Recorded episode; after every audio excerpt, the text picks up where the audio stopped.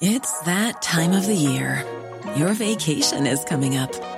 You can already hear the beach waves, feel the warm breeze, relax, and think about work. You really, really want it all to work out while you're away. Monday.com gives you and the team that peace of mind. When all work is on one platform and everyone's in sync, things just flow wherever you are. Tap the banner to go to Monday.com.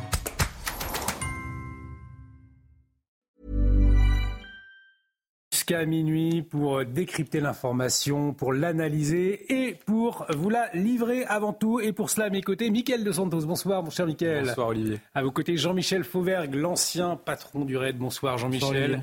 Denis Deschamps nous accompagne également jusqu'à minuit. Bonsoir, Denis. Bonsoir. Géopolitologue, analyste, conférencier, l'avocat. Pierre-Henri Bovis est avec nous, l'avocat. Voilà. Bonsoir Pierre-Henri. Et euh, l'écrivain, le journaliste Vincent Roy également est là pour décrypter l'actualité ce soir. Bonsoir Vincent. Bonsoir Olivier. On reviendra à beaucoup de sujets euh, à traiter ce soir, notamment la, la situation euh, au Proche-Orient avec la fin de la trêve. Euh, ou encore eh bien, les, ces menaces, ces menaces qui ont visé la mer de Romans-sur-Isère. Programme chargé donc ce soir, beaucoup euh, d'actualités à décrypter, mais avant un point complet sur les toutes dernières informations et c'est avec vous, Mickaël Dos Santos. Benjamin Netanyahou accuse le Hamas d'avoir violé l'accord de trêve avec des tirs de roquettes. Le Premier ministre de l'État hébreu a promis d'éliminer le groupe terroriste, de lui infliger la pire des raclées. Il s'est également dit déterminé à libérer tous les otages et garantir que l'enclave ne constitue plus jamais une menace pour ses habitants. Malgré la fin de la trêve, Emmanuel Macron entend mener des discussions à Dubaï sur la situation au Proche-Orient.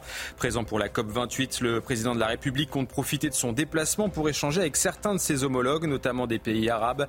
Objectif affiché, la paix, mais aussi la libération des otages.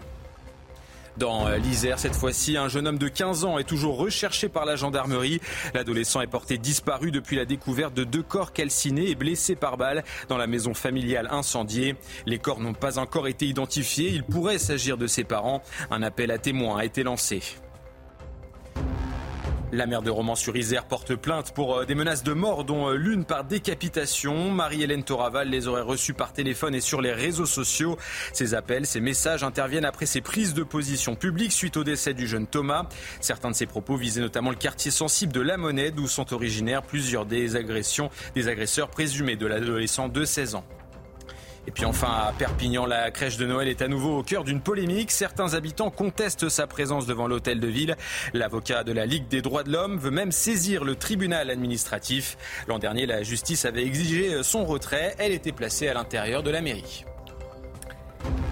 Ces crèches polémiques à Perpignan, je vous demanderai euh, vos avis aux uns et aux autres à la fin de cette émission. Mais avant, nous serons avec le colonel Rafovitch, porte-parole de Tzal. Vous le savez, c'est la fin de la trêve entre Israël et Hamas.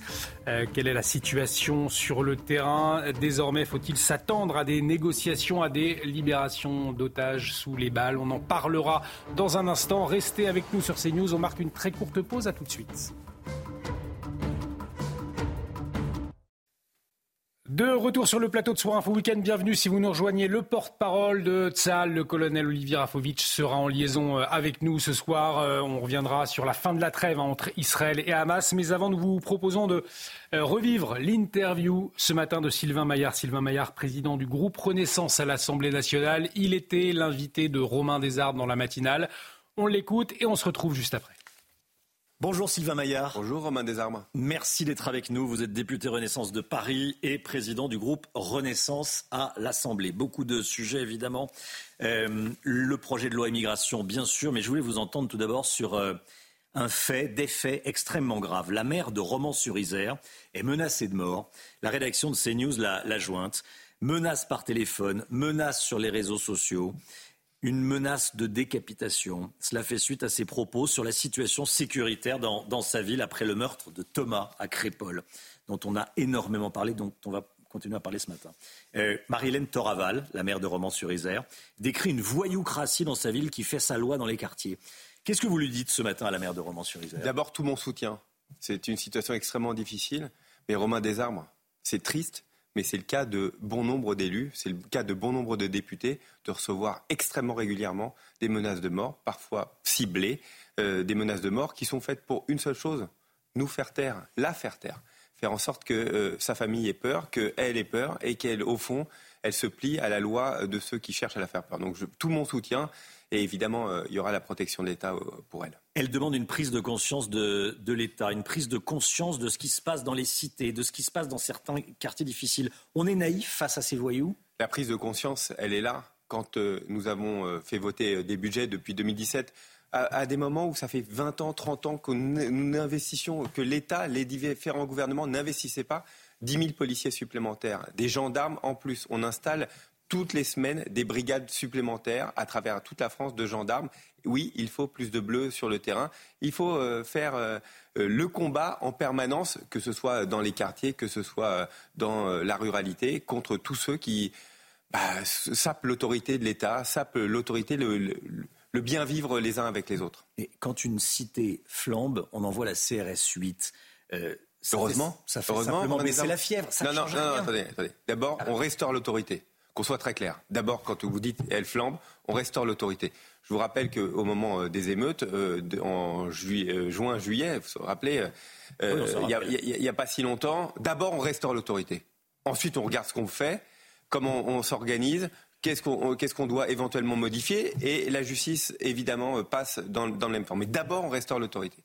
Nos concitoyens, ce qu'ils souhaitent, d'ailleurs ils nous le disent en permanence, c'est plus d'autorité. Quand on met plus de policiers ou de gendarmes dans la rue, c'est ce qu'ils veulent et ils ont raison. Quand on met plus de, greffiers, plus de juges dans les tribunaux, c'est ce qu'ils veulent. Quand il y a plus de profs, plus d'autorité dans l'école, les annonces de Gabriel Attal, je crois, ont, eu euh, beaucoup de, résonance. Et c'est normal, il nous faut plus d'autorité. Sylvain Maillard, les émeutes se sont arrêtées pourquoi? Parce que les trafiquants de drogue, dans de nombreuses cités, ont sifflé la fin de la partie. Ils ont dit arrêtez, on va en les, drogue. Les, émeutes se sont arrêtées. C'est ce que disent de nombreux policiers. Oui, surtout c'est leur action qui euh, massive, qui en cinq jours, moins cinq jours, ont permis de faire en sorte que ces 10 000, 10 000 jeunes soient d'abord traduits très vite devant les tribunaux. Vous savez, quand Dès le, premier soir, euh, on a immédiatement euh, les services de police, de gendarmerie, mais aussi évidemment la justice qui se met les uns bien coordonnés les uns avec les autres et que vous en avez 2000 qui sont euh, arrêtés et, mis, mis hors, la loi. Vous savez, ça, arrête aussi, ça calme beaucoup de, beaucoup de monde, et tant mieux, c'est ça l'autorité. Plusieurs, plusieurs voix se font entendre pour demander l'instauration de courtes peines pour s'attaquer à la, à la délinquance dès le plus jeune âge une courte peine de prison, quelques semaines, quelques jours. Vous êtes pour, vous êtes contre? Moi, ce que je pense, c'est qu'un jeune, d'abord, c'est compliqué à dire parce qu'on parle de façon générale, chaque situation est différente. Ah non, c'est mais un jeune, un, délinquant qui commet. non, mais, non, mais on, a des situations générales. Un, jeune, euh, il peut avoir 12 ans, il peut avoir 18 et 17 ans, c'est pas tout à fait la même chose. Ce qu'il faut, c'est qu'il y ait une réponse pénale et une réponse tout de suite. Nous, ce que nous avons changé dans la loi, c'est dire que, vous savez qu'avant avant qu'on arrive, on avait des réponses deux ans, trois ans, quatre ans après. C'est-à-dire qu'un jeune à 17 ans fait euh, euh, euh, un acte grave, il est jugé à 22, 23 ans. C'est-à-dire peut-être entre-temps, il, s'est rangé et du coup, la, peine n'a plus de, de raison d'être. Ce qu'il faut, c'est une réponse immédiate. Maintenant, il y a une réponse forcément dans les six premiers mois. C'est ça aussi qui a changé. Il y a plus de juges, plus de greffiers, il faut que ça aille plus vite. Les Français nous le disent tout le temps, il faut que la décision aille plus vite. Il y a une réponse judiciaire, une décision judiciaire, et pas forcément une peine de prison. Romain, les peines n'ont jamais été aussi lourdes qu'à l'heure actuelle. Les tribunaux prononcent des peines contrairement à ce qu'on pense, beaucoup plus lourdes qu'il y a encore quelques années. Et donc c'est à nous d'accompagner les peines des juges, de faire en sorte qu'il y ait de la place. Et puis, euh, comme l'a annoncé euh, la Première ministre, euh, il nous faut probablement de l'encadrement même militaire pour tous ces jeunes qui, qui qui foutent la merde, disons-le clairement, dans, dans, euh, euh, dans nos cités, faire en sorte de les sortir de la cité et puis d'avoir un encadrement beaucoup plus militaire. Mais on en est où de l'encadrement militaire? La Première ministre l'a annoncé il y a quelques jours en disant nous allons mettre en place. Il y a aussi euh, des centres d'éducation fermés. Il faut sûrement mm. plus de place. Nous trouverons les moyens et nous les financerons. Ça, mon groupe des députés Renaissance s'y engage. Le meurtre du jeune Thomas a attristé, choqué les Français. Comment vous l'avez vécu, vous? C'est extrêmement difficile pour, tout, pour chacun d'entre nous. Moi, je suis père de famille. J'imagine la douleur de la famille, perdre, perdre son enfant à 16 ans. Je pense à lui. Euh, euh, c'est juste, c'est une douleur physique que nous avons tous ressentie et, de la compassion pour cette famille. Ce qui s'est passé à Crépol représente ce que les Français ne veulent plus subir. Des jeunes délinquants, multicondamnés, hyper agressifs, qui vont à un bal avec, euh, avec des couteaux Ça a été une erreur de vouloir présenter ce, drame comme un simple fait divers, une bagarre de village La justice est, en train de, dire ce qui, ce se passera. On est, moi, c'est compliqué dans, ma, dans la situation. Je suis député, je n'ai pas le droit de commenter une enquête de police ou même une décision de justice. Ce que je vois, c'est qu'ils ont été, en tout cas, beaucoup d'entre eux ont été arrêtés très vite. Euh, ils sont euh, euh, déférés devant les tribunaux et je souhaite qu'il y ait des peines extrêmement fermes, extrêmement fortes, parce que ce qui s'est passé est juste un drame et surtout inacceptable, inacceptable. Oui. Juste avant de parler du projet de loi immigration, le ministère de l'Intérieur ne voulait pas donner les prénoms des individus mis en cause dans le meurtre de Thomas. Ça a été une erreur? Ce n'est pas le ministère de l'Intérieur qui ne voulait pas, c'est la justice qui oblige, pour, et particulièrement les mineurs, à ce que les noms ne soient pas rendus publics. Ah, les noms, oui, mais les prénoms Et là, les prénoms n'étaient pas donnés c'est dans, la loi, c'est les, les, noms, les identités, peut-être pour pas les reconnaître. Je, je crois que c'est vraiment un mauvais procès. Le, fond de l'affaire est très clair et sordide. Euh, Pourquoi un mauvais procès? bah, Parce que ce qui est sordide, c'est qu'on a un jeune qui a perdu la vie, un jeune de 16 ans, voilà, qui est juste là pour faire la fête et qui a perdu la vie. C'est déjà suffisamment sordide pour qu'on laisse la justice et la police faire son travail, ils font leur travail, et que euh, celui ou ceux qui, euh, qui, ont, qui ont fait cet acte horrible puissent être euh, rapidement d'abord identifiés puis condamnés. Le projet de loi immigration. Il est en commission des lois à l'Assemblée nationale. on, parlait de délinquance. Vous faites le lien, vous, entre immigration et délinquance? Non, je, vous savez, sur le, projet loi immigration, c'est un projet de loi qui permet quoi? Qui, nous, qui est avant tout euh, un projet qui va nous permettre d'accélérer les procédures pour faire en sorte que ceux qui n'ont pas vocation à être en France s'en aillent. C'est d'abord ça, c'est un mmh. projet de fermeté. Et donc nous portons cette fermeté en disant ceux qui ne sont pas, qui sont en France sans euh, sans papier et qui n'ont pas vocation à être euh, en France doivent partir et doivent partir plus vite. Vous savez, à l'heure actuelle, Romain Desarmes, on a 12 recours.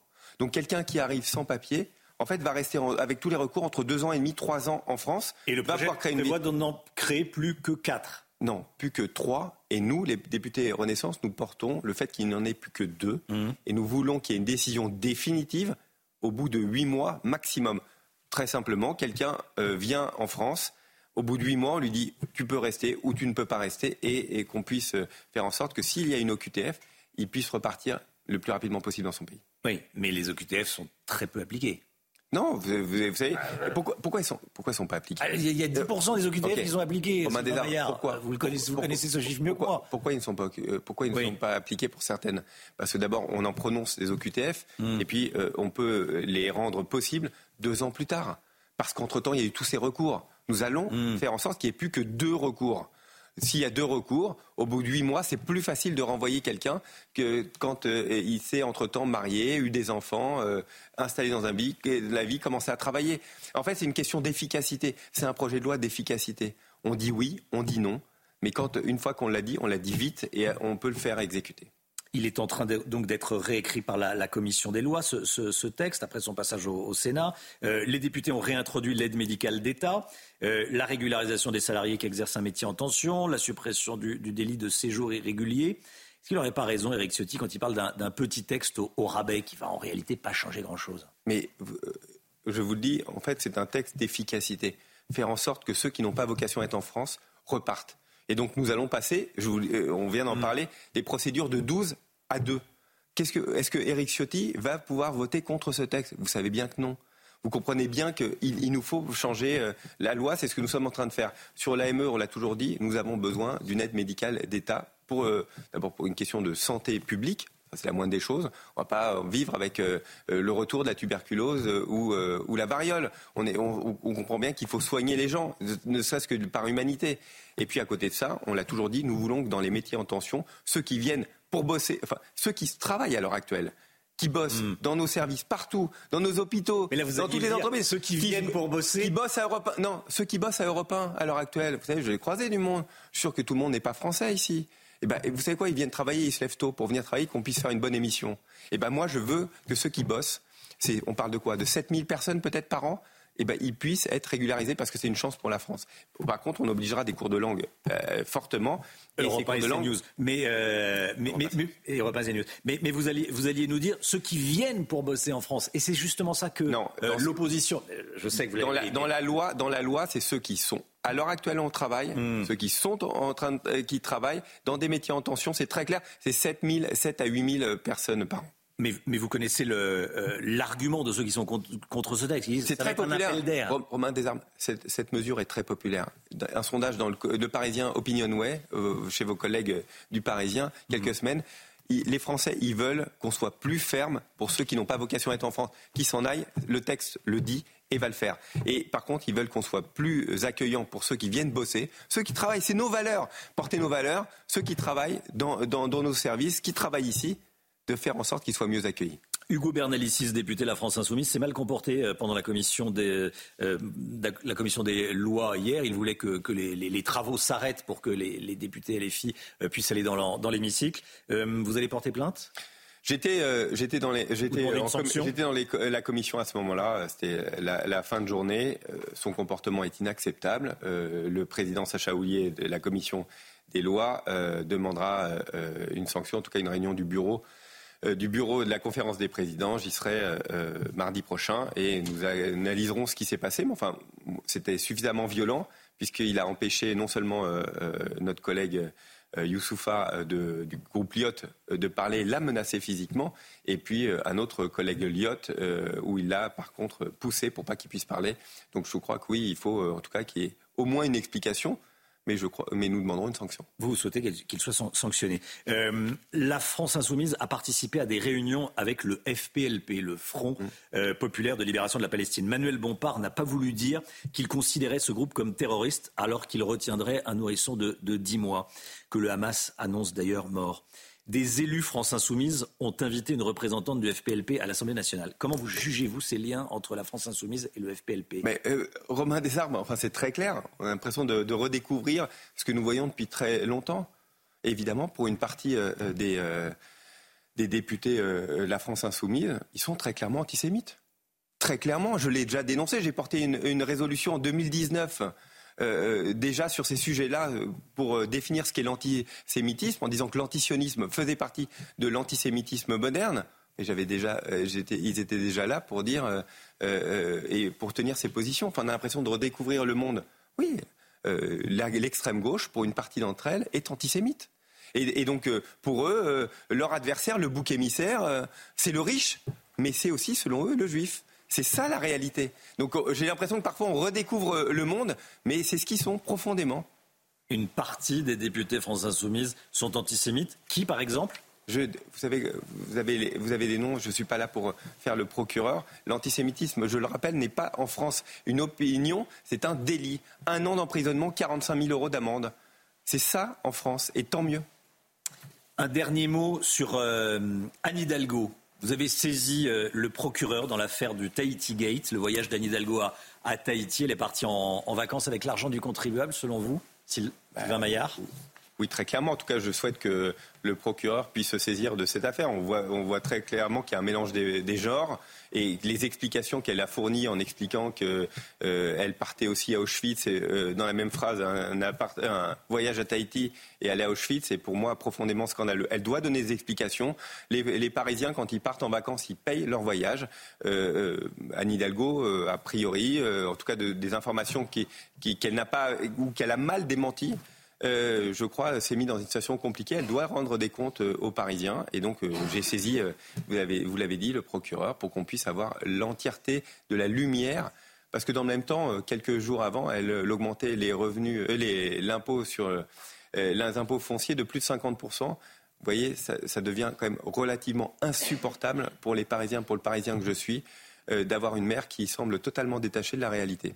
Sylvain Maillard, député Renaissance de Paris, président du groupe Renaissance à l'Assemblée nationale, était l'invité ce matin de la grande interview sur CNews et sur Europe 1. Merci Sylvain Maillard de renseignements. C'était donc la grande interview de Sylvain Maillard par Romain Desarbes. De retour sur le plateau de Soir Info Week-end. Bienvenue si vous nous rejoignez. Nous sommes ensemble jusqu'à minuit avec Jean-Michel Fauvert, Denis Deschamps, Pierre-Henri Bovis et euh, Vincent Roy. Vous le savez, fin de la trêve donc entre Israël et le Hamas. Les combats ont donc repris ce matin. L'histoire retiendra que les terroristes du Hamas ont commis un nouvel attentat pendant cette trêve à Jérusalem, qu'ils ont euh, tiré ce matin une nouvelle fois et ils n'ont pas fourni de nouvelles listes d'otages. Et c'est ce que euh, prévoyait l'accord pour cette trêve. La communication donc euh, qui voulait montrer leur humanité n'était bien sûr qu'un leurre. Euh, le regard si triste, le regard perdu de Mia, notre concitoyenne libérée hier, nous le montrait. Toujours est-il donc que des bombardements et des tirs de roquettes ont éclaté tôt ce matin. La trêve aura duré sept jours. Elle aura permis la, libération de dizaines d'otages. Retour sur cette reprise des combats avec Juliette Sada. De nouveaux nuages de fumée survolent la bande de Gaza. Après sept jours, la trêve a expiré comme prévu selon les négociations ce matin à 7 heures heure locale. Israël a lancé des raids aériens et des tirs d'artillerie, poussant les habitants de la zone frontalière à fuir vers le centre de la bande de Gaza. Selon le Hamas, les frappes auraient déjà fait plusieurs morts palestiniens. Avec la fin de la trêve et la reprise des frappes de l'armée israélienne, la bande de Gaza déplore plusieurs dizaines de martyrs et de blessés. Un grand nombre de victimes se trouvent toujours sous les décombres de leur propre maison. Israël de son côté accuse le Hamas d'avoir violé l'accord et tiré des roquettes sur son territoire. À 5h43 ce matin, le Hamas a tiré la première roquette depuis Gaza et ces tirs se sont depuis intensifiés avec des sirènes retentissant dans le sud d'Israël toute la matinée. L'armée terroriste du Hamas a violé les termes du cadre convenu. Durant ces quelques jours, 80 Israéliens et 240 prisonniers palestiniens ont été libérés par les belligérants. Mais le Hamas retient encore de nombreux otages, en majorité des hommes, encore exclus des accords de libération. Les combats reprennent, les négociations aussi, toujours sous l'égide du Qatar et de l'Égypte. Et pour en parler, le colonel Olivier Rafovitch, porte-parole de Tsal, est en direct sur CNews. Mon colonel, bonsoir. Merci euh, une nouvelle fois d'avoir accepté notre invitation. Euh, pour commencer, je vous propose que nous nous intéressions à l'aspect militaire. Les combats ont donc repris ce matin. Euh, sous quelle forme Où est-ce qu'on en est à cette heure des opérations? D'abord, bonsoir et merci de m'inviter dans votre émission. les bombardements de Tsal ont repris ce matin contre des objectifs du Hamas dans toute la bande de Gaza. 200 objectifs ont déjà été euh, atteints aujourd'hui. Et euh, le Hamas a, tiré, et continue jusqu'à l'heure où nous parlons, a tiré des missiles euh, vers l'État d'Israël, au sud, mais également au centre du pays, jusque dans la région proche de Tel Aviv, dans, dans la soirée. Et il y a eu, également pardon, des attaques du Hezbollah à la frontière nord, là aussi il y a encore quelques minutes. et Tzal, alors où nous parlons, frappe et a frappé des objectifs du Hamas et continuera de le faire partout dans la bande de Gaza. Maintenant, au niveau humanitaire, je voudrais quand même vous dire une chose importante, c'est que nous avons informé la population euh, de Gaza, dans le centre, dans le sud, d'être dans la région de Mouassi, qui est une grande région au bord de la mer Méditerranée, euh, dans le sud de Gaza, pour avoir à la fois cette zone humanitaire protégée, médicaments, eau et, protection par rapport au combat. Mais le Hamas fait tout pour pousser cette population euh, civile de cette région Mouassi, je vous invite à retenir le mot, Mouassi, vers la ville de Khan pour devenir un bouclier humain et pour la faire être impliquée dans les combats. Donc nous sommes dans une guerre dans la guerre et nous allons tout faire pour éviter évidemment que des civils soient pris dans les combats. Cela veut dire que l'extension de l'opération militaire dans le sud de Gaza, elle est inéluctable euh, dans les prochaines heures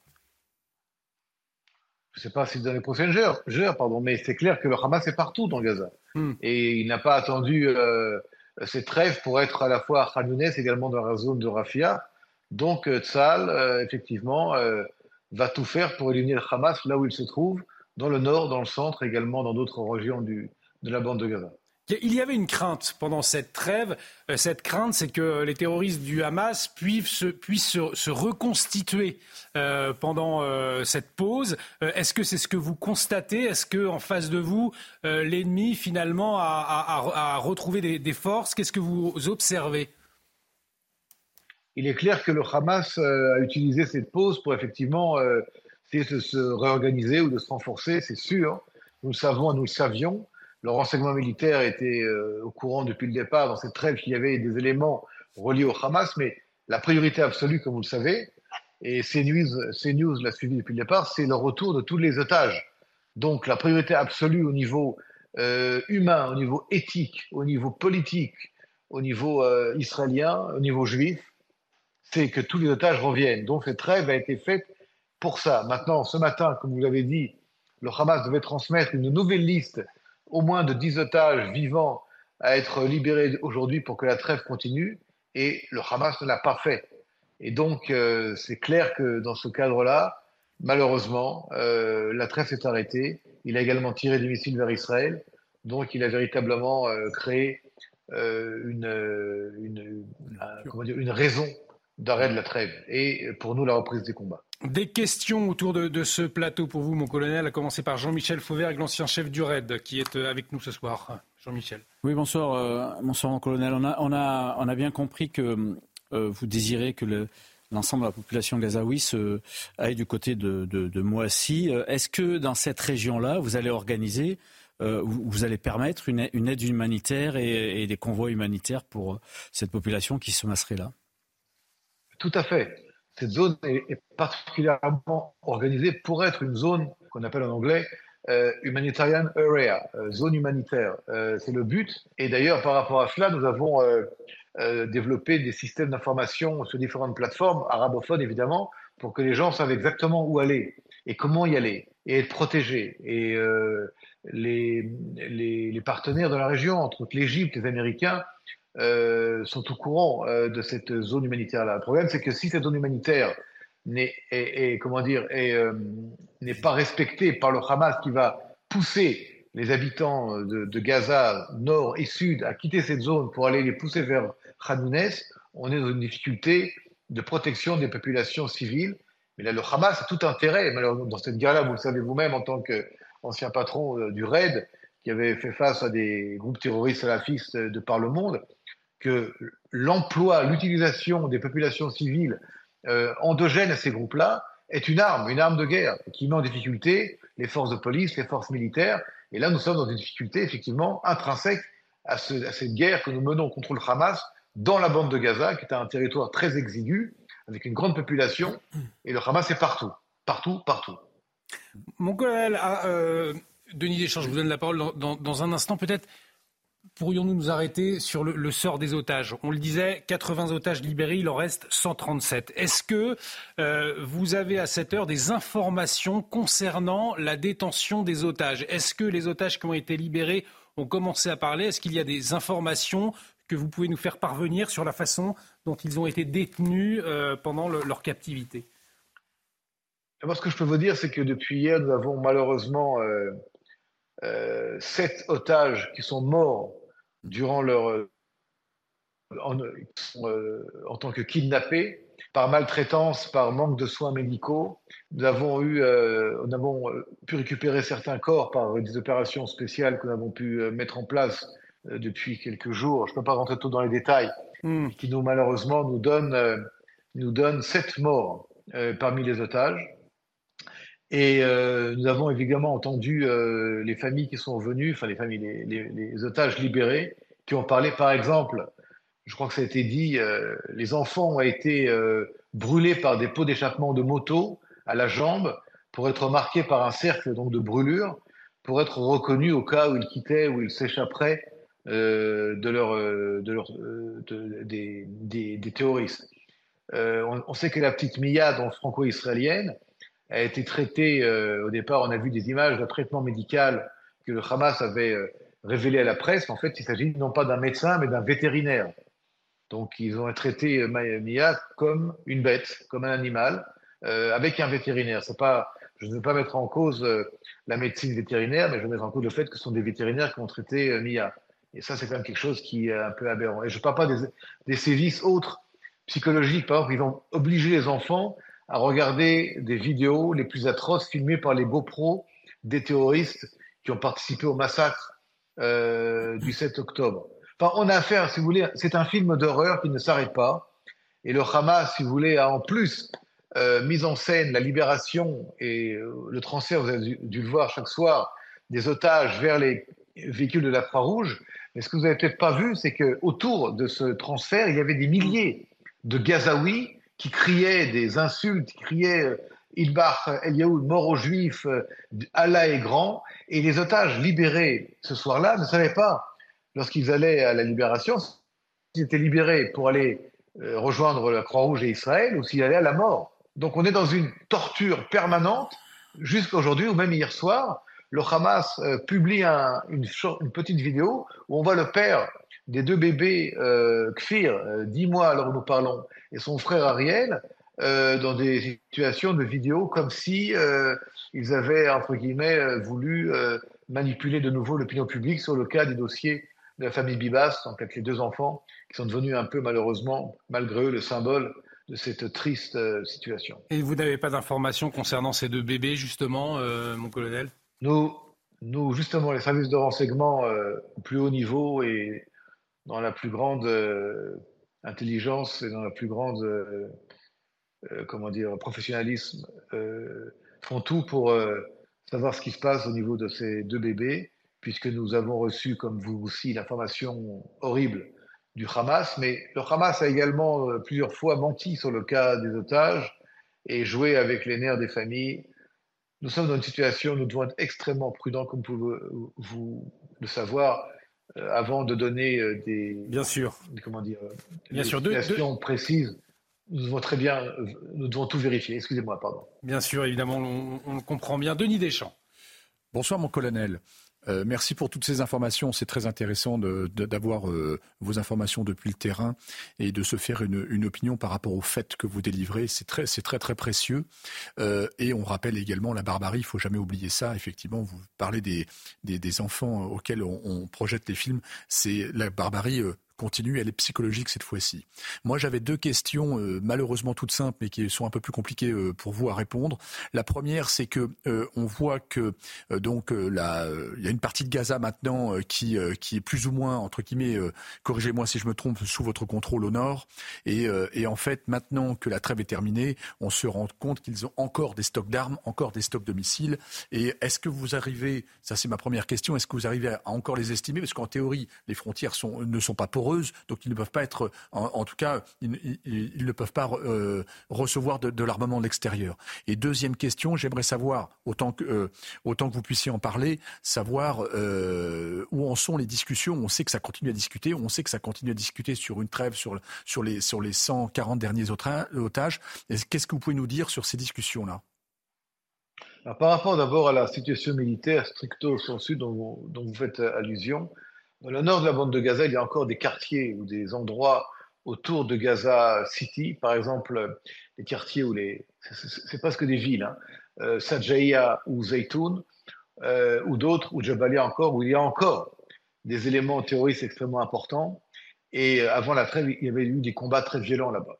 Il y a encore des munitions, encore des stocks d'armes. Et je rappelle qu'il y a dans la bande de Gaza, surtout dans les grandes villes, donc Gaza City, Khan Younes, Rafiah, euh, et les camps euh, euh, dits de réfugiés, près de 800 km de souterrain, de 500 miles.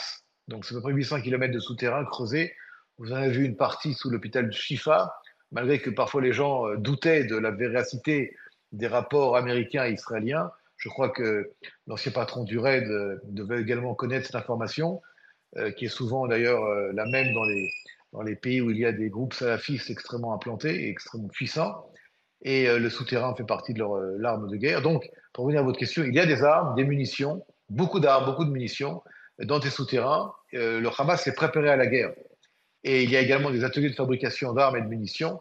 et il y a également le fait qu'il y a entre 30 et 40 000 membres du Hamas armés. Plusieurs milliers ont déjà été éliminés, mais il y a encore beaucoup, beaucoup d'hommes du Hamas armés et euh, dans la guerre. Et au sujet des discussions, vous pouvez nous, nous dire quelque chose là-dessus? S'il y a discussion, ce que je ne sais pas, mais s'il y a, elles se feront de toute manière dans le cadre des combats. Les combats ne s'arrêteront pas parce qu'il y a des discussions. Mon colonel, euh, Vincent Roy, vous souhaitez également vous interpeller. Oui, bonjour mon colonel. Justement, pour reprendre votre dernière intervention, n'y a-t-il pas une, contradiction même dans les termes entre, d'un côté, la poursuite de la guerre, c'est évidemment cette question n'est pas très originale, mais je pense qu'elle est, importante de vous la poser et, j'aimerais avoir vos, vos, vos lumières là-dessus. Est-ce qu'il n'y a pas une contradiction entre le fait de poursuivre la guerre et, dans le même temps, le fait de vouloir libérer des otages? Est-ce qu'il n'y a pas là une contradiction dans les termes mêmes? Votre question est extrêmement importante et je suis très heureux que vous la posiez parce que beaucoup d'Israéliens également l'ont posé. Il n'y aurait pas eu, il pas eu euh, euh, d'action militaire aussi importante contre le Hamas, il n'y aurait pas eu de trêve. C'est l'action militaire, la pression militaire, le fait que des terroristes du Hamas ont été éliminés, que le Hamas a été mis en difficulté dans certains endroits du Nord, en tout cas, que le Hamas a accepté cette trêve dans cette guerre-là, l'élément euh, militaire, l'élément euh, d'action militaire fait partie de la stratégie pour, entre autres, libérer les otages. Mon colonel, peut-être une question sur la, trêve. Juste avant, euh, je vous propose d'écouter Catherine Colonna, la ministre des Affaires étrangères, qui s'est exprimée ce matin, qui eh bien, regrettait la reprise des combats et souhaitait le retour à une trêve le plus rapidement possible. Écoutez-la, je vous interroge ensuite. Il est regrettable effectivement que la rupture de la trêve ait interrompu le mouvement et peut-être euh, ce que l'on avait espéré être une dynamique permettant la libération de tous les otages. C'est pour nous la priorité numéro un, je vous le redis, de même que pour euh, Israël, cela est prioritaire et pour euh, l'ensemble de la communauté internationale, nous sommes tous unis pour demander la libération de l'ensemble des otages. il le faut. Donc il faut que cette trêve reprenne. Mon colonel, cette dernière euh, interrogation, on sait qu'il y a la pression de la communauté internationale, il y a également la pression des familles des otages, vous l'évoquiez il y a un instant. Selon vous, euh, dans quelles conditions une trêve pourrait euh, reprendre? Je ne sais pas, alors je vous parle. Vous savez, le Hamas est une nation terroriste d'une cruauté énorme. Et le Hamas veut la destruction d'État d'Israël. Hier, ils ont même parlé que leur but est la fin d'Israël et l'escalade dans toute la région. Donc s'il y a trêve, il y a trêve dans le sens où elle peut simplement et uniquement ouvrir une nouvelle fenêtre par rapport au retour des otages. Mais je dis à nos amis, à nos alliés, aux, pays qui, regardent cette situation et qui connaissent également les éléments d'information euh, interne, on ne peut pas aujourd'hui arrêter tant que le Hamas reste une menace existentielle pour la région et pour Israël en particulier. Je rappelle, le Hamas est une armée terroriste extrêmement dangereuse. Et lorsque vous regardez le Hamas, c'est pas qu'elle veut un compromis politique ou que c'est la cause palestinienne comme on l'entend parfois. Le Hamas veut la destruction totale de l'État d'Israël et le remplacement d'Israël par un grand califat islamiste. Euh, donc attention, et c'est au sud d'Israël, à, je dirais, à 70 km de Tel Aviv, ça sera un peu équivalent de Paris à Mantes-la-Jolie. Vous voyez? Alors, je ne pense pas que la France accepterait à 70 km de Paris qu'il y ait des gens qui veulent la destruction de la France et remplacer la France par un grand califat. C'est un peu ce qui se passe chez nous. Donc cette guerre va, va continuer jusqu'à l'élimination du Hamas. Et ces images, peut-être, euh, avant de vous, vous, quitter, ces images euh, de bombardement sur le kibbutz de Mefalsim, euh, voilà, c'est donc ce qui se passe actuellement, des bombardements sur le territoire israélien qui se poursuivent. Euh, donc nous voyons ces images d'un véhicule donc visé, hein, euh, mon colonel. Voilà euh, la reprise des combats ce matin. C'est aussi le territoire israélien qui est touché. Tout à fait. Tout à fait. Écoutez, nous sommes dans une guerre. Cette guerre, elle a un prix. il faut savoir qu'aujourd'hui, alors nous parlons ce soir, plus de 300 000 Israéliens sont déplacés en Israël, dans le sud et dans le nord du pays. Il ne faut pas non plus oublier la menace du Hezbollah au nord qui est aussi une menace très sérieuse, avec une, une menace qui euh, met en péril euh, la sécurité d'Israël, mais également le Liban, puisque le Hezbollah risque de lancer le Liban dans une aventure militaire que le Liban ne veut pas en tant qu'État. Mais tout cela réuni, c'est l'Iran qui est derrière. Et cherchez euh, l'Iran et vous trouverez le Hezbollah, vous trouverez euh, le Hamas et vous trouvez également les Houthis qui, comme vous le savez, sont un peu actifs dernièrement contre Israël. Merci, colonel Olivier Rafovitch, euh, d'avoir accepté notre invitation. Et, il est vrai, comme le soulignait euh, Denis Deschamps il y a quelques minutes, qu'il est intéressant d'avoir euh, votre point de vue, la situation sur le terrain. On a appris beaucoup de choses ce soir, effectivement, avec vous. Merci à vous, colonel Olivier Rafovitch. Je le rappelle, porte-parole de Tsahal. Denis Deschamps, on entendait le porte-parole de Tsahal évoquer à l'instant le Hezbollah qui pourrait mm. éventuellement rentrer dans le conflit. C'est une possibilité à l'heure où on se parle? C'est une possibilité. Euh, ça ouvrirait un deuxième front. Donc euh, toutes les armées du monde détestent avoir plusieurs fronts, hein, euh, on le sait tous. le Hezbollah est financé par l'Iran à hauteur d'à peu près un milliard de dollars par an, donc ce sont des gens qui ont des moyens. On l'a vu d'ailleurs sur leur armement. Euh, et ce serait un moyen supplémentaire, peut-être euh, définitif, de faire rentrer un peu toute la région dans, dans, un conflit. Euh, alors, vous avez, vous avez remarqué depuis maintenant 3-4 semaines, on entend beaucoup moins parler de l'Iran. Hein, mm. Ça a été un sujet à un moment donné dans l'actualité. On n'entend plus du tout parler. Mais par contre, effectivement, ça pose un véritable problème parce que même si de toute façon le, Israël a les moyens de se défendre, ça, ça, ferait des dégâts humains très important parce que ce sont des missiles. Hein, donc là, euh, là, ça, ferait des très gros dégâts. Mais en même temps, euh, ça ferait bouger énormément les lignes. Hein. Dans une guerre, les lignes bougent en permanence. On l'a vu depuis le début de ce conflit. Elles ont beaucoup bougé. Là, ça ferait bouger beaucoup, beaucoup les lignes. Et tous les pays aux alentours de la région seraient obligés de se positionner par rapport au Liban, par rapport à Israël et, les uns par rapport aux autres. Et attention au jeu d'alliances. Euh, il n'y a pas que des alliances sur la religion, il y a aussi tout un tas d'autres alliances. Les États-Unis surveillent ça de très très près parce qu'ils ne veulent pas d'escalade.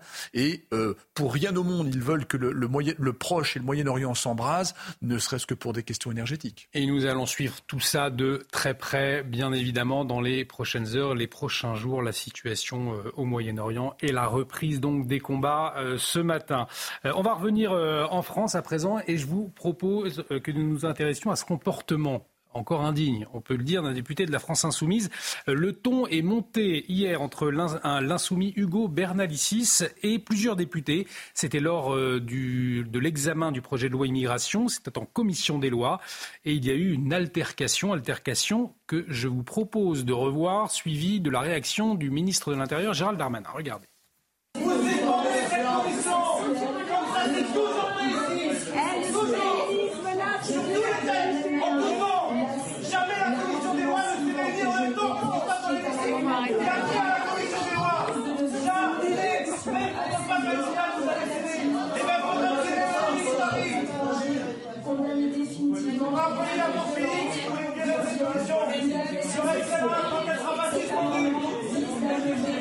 Je suis pas obligé de venir, il me semble que c'est votre travail que de le faire. Maintenant, vous avez manifestement envie de pas étudier le texte, c'est votre problème, vous n'êtes pas obligé de menacer. Vous n'êtes pas obligé de menacer une parlementaire comme vous l'avez fait. Monsieur Bernalicis, reprenons quelques instants de, calme. Hugo n'est manifestement pas prêt pour Beauvau, là, donc il va falloir, euh, va falloir euh, prendre un, un petit... Il va falloir un petit peu mûrir. Va falloir un petit peu mûrir. Bon, éventuellement prêt pour une assemblée générale d'étudiants, mais, pas pour le ministère de l'Intérieur. Alors, un coup de gueule qui va lui coûter cher à Hugo Bernal-Silis. Il va perdre un quart de son indemnité parlementaire sur un mois. Ça représente 1476 euros. C'est ce qu'a indiqué, en tout cas, la présidence de l'Assemblée nationale cet après-midi, euh, Pierre-Henri Bovis. En tout cas, c'est finalement la stratégie de l'excès permanent qu'on connaît du côté de la France insoumise un quart, ce n'est peut-être pas assez encore, hein, je pense. Il faudrait leur faire réfléchir. Il, faut quand même rappeler, il faut que aussi les, téléspectateurs le, sachent quand même, il n'y avait pas de texte, il n'y avait pas de vote prévu en séance à ce moment-là. C'est-à-dire que les députés pouvaient très bien sortir de la commission pour assister au débat, mais il n'y avait pas de vote prévu. Donc si vous voulez, c'est un prétexte, là encore, que les insoumis nous ressortent pour faire croire que euh, la République en marche, enfin en tout cas du moins le gouvernement tenterait de faire passer en force des textes, empêcherait de faire voter euh, tel ou tel parlementaire. C'est évidemment faux. Il y avait une commission qui se tenait, les députés pouvaient sortir de cette commission pour assister au, euh, au débat, mais il n'y avait pas de vote prévu. Donc il n'y avait aucune raison pour Sacha Oulier de suspendre. Et il a bien fait de ne pas suspendre d'ailleurs. Ça semble être une stratégie, puisque vous, Jean-Michel Fauvergue, lorsque vous étiez député, euh, il y a euh, sur les réseaux sociaux une scène qui tourne avec vous, et vous avez été également dans le viseur du gouvernement Oui, oui, euh, c'était au tout début de, de, la mandature, la précédente mandature, effectivement il s'était comporté à peu près comme ça. Euh, bon, il n'était pas debout, etc. Mais bon, on a, eu effectivement des échanges euh, assez, euh, assez importants et il était dans un état de, surexcitation extraordinaire. mais ce que je voulais dire d'une manière générale, parce que c'est pas la, première fois et il n'est pas le seul. On, a vu que certains avaient des comportements un peu particuliers, en particulier à la, à la lumière de, de ce qui se passe au, au Proche-Orient. Euh, avec, euh, avec des, des, des, choses un peu bizarres dans leur, dans leur bouche. Hmm. C'est-à-dire les choses bizarres bah, C'est-à-dire, on a commenté ici sur ce plateau la dernière fois un, un, un, député de LFI qui parlait de à partir du à partir du territoire tunisien et, et voilà, et, voilà vous vous en souvenez.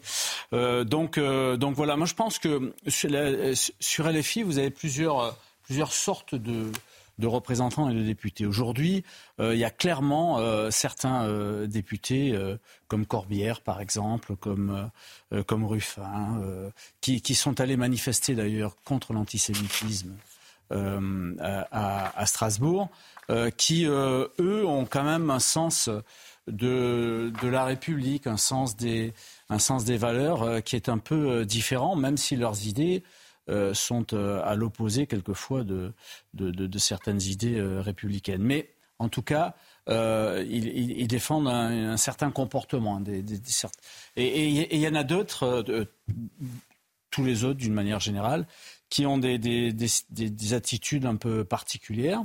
Et en particulier, dans, dans ces autres-là, il y en a certains qui ont des comportements un, un peu bizarres. Ce que je voudrais dire aussi, je ne sais pas si vous, la, si vous en rappelez, mais sur ce plateau même, à un certain moment, euh, suite justement à un comportement un peu particulier d'un député LFI, euh, j'avais dit que je ne comprenais pas qu'aujourd'hui, pour entrer dans la police, il faut, avoir des, il faut passer des tests psychologiques rentrer dans la police.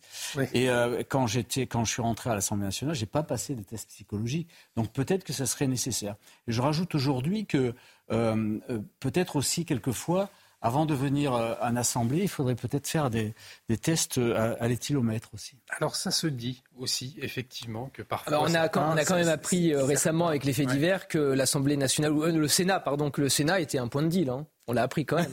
Ah par la bouche de Bon, de, certains, nous avons appris que quand même des sénateurs euh, allaient au Sénat euh, pour récupérer tel ou tel produit. et si je peux me permettre, pour, pour rajouter là-dessus, vous avez... En tout cas, c'est dans, la bouche d'un sénateur qui le dit. il y a une enquête qui est en cours. c'est vrai, mais en tout cas, Vous avez un, article aujourd'hui intéressant euh, sur, sur Paris Match, pourquoi ne pas le citer, de Caroline, Caroline Janvier, qui est, une, qui était une collègue députée et qui est toujours députée, euh, de Renaissance et qui parle de ces, problématiques-là, d'alcool, euh, de drogue. Euh, dans l'enceinte de l'Assemblée nationale et, un, tabou à, briser finalement pour elle et elle met la lumière sur cette problématique. Effectivement, on va certainement en parler dans, les, prochains jours. Mais, simplement, peut-être juste, je, terminerai là-dessus, c'est que l'indignation du, du, député justement de dire vous ne priverez pas les députés de voter un texte, c'est justement c'est un mensonge éhonté et ça me fait penser à une phrase que nul ne ment autant qu'un homme indigné. Et je trouve que cette phrase euh,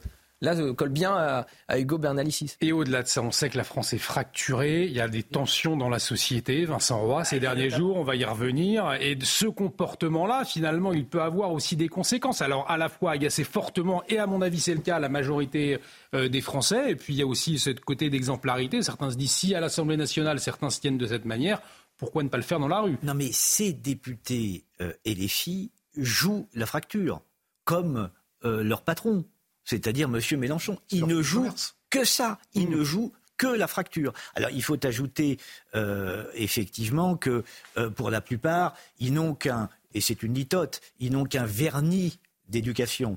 Alors ce vernis d'éducation ne leur suffit pas pour avoir un comportement ne pensons même pas à un comportement républicain, un comportement euh, normal.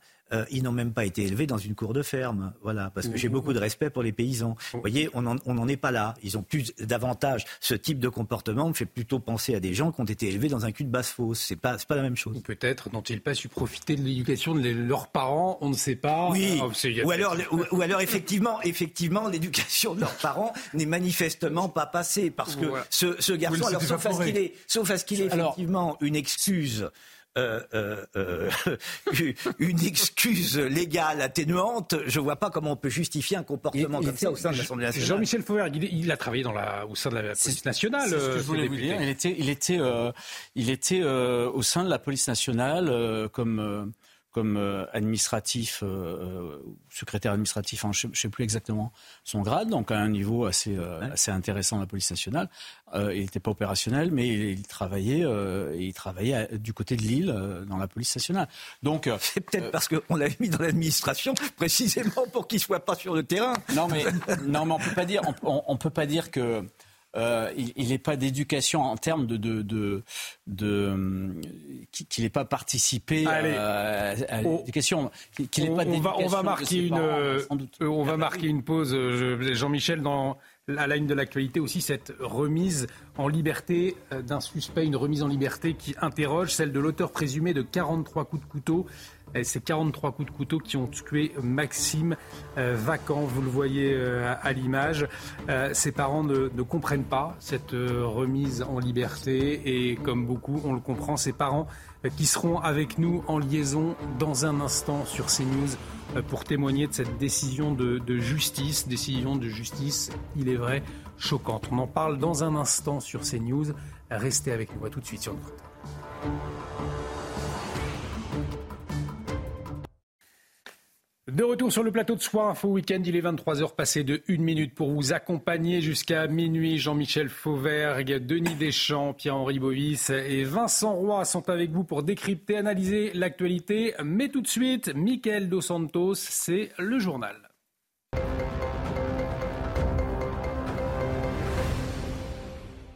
Les bombardements ont repris dans la bande de Gaza. Plus de 200 cibles du Hamas ont été atteintes. Le Premier ministre Benjamin Netanyahou accuse le groupe terroriste d'avoir violé l'accord de trêve avec des tirs de roquettes. À la reprise de ces combats signifie également la fin provisoire de la libération des otages, des otages qui ont vécu l'horreur.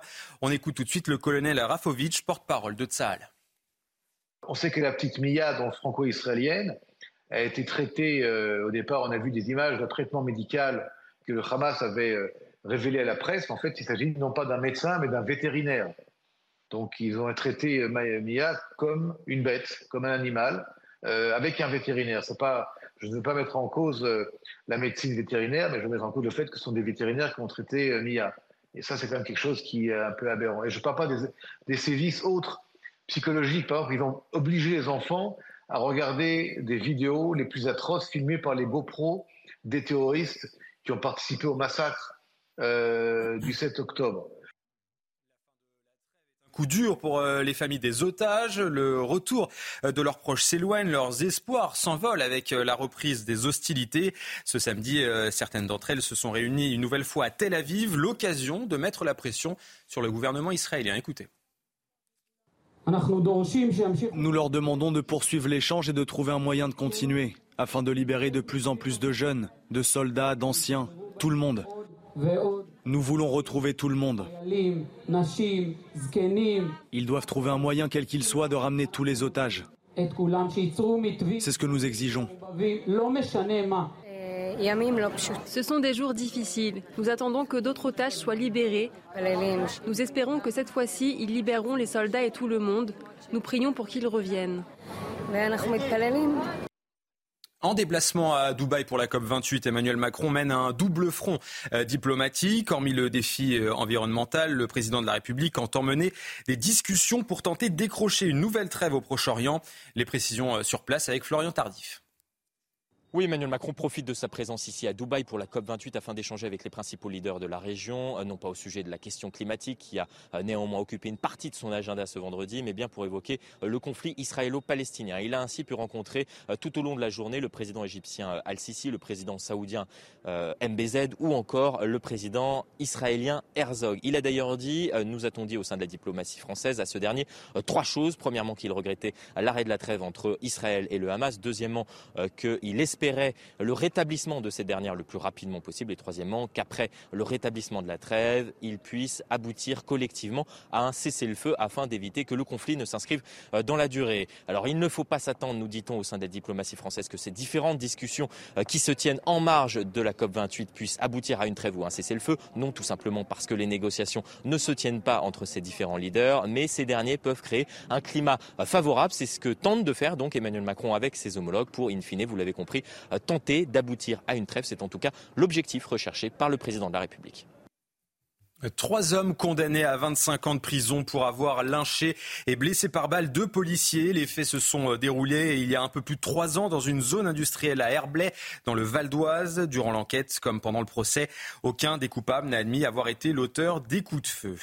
Et puis dans euh, l'Isère, un jeune homme de 15 ans est toujours recherché par euh, la gendarmerie. L'adolescent est porté disparu depuis la découverte de deux corps calcinés blessés par balle dans la maison familiale incendiée. Les corps n'ont pas encore été identifiés. Il pourrait euh, s'agir de ses parents. Un appel à témoins a été lancé.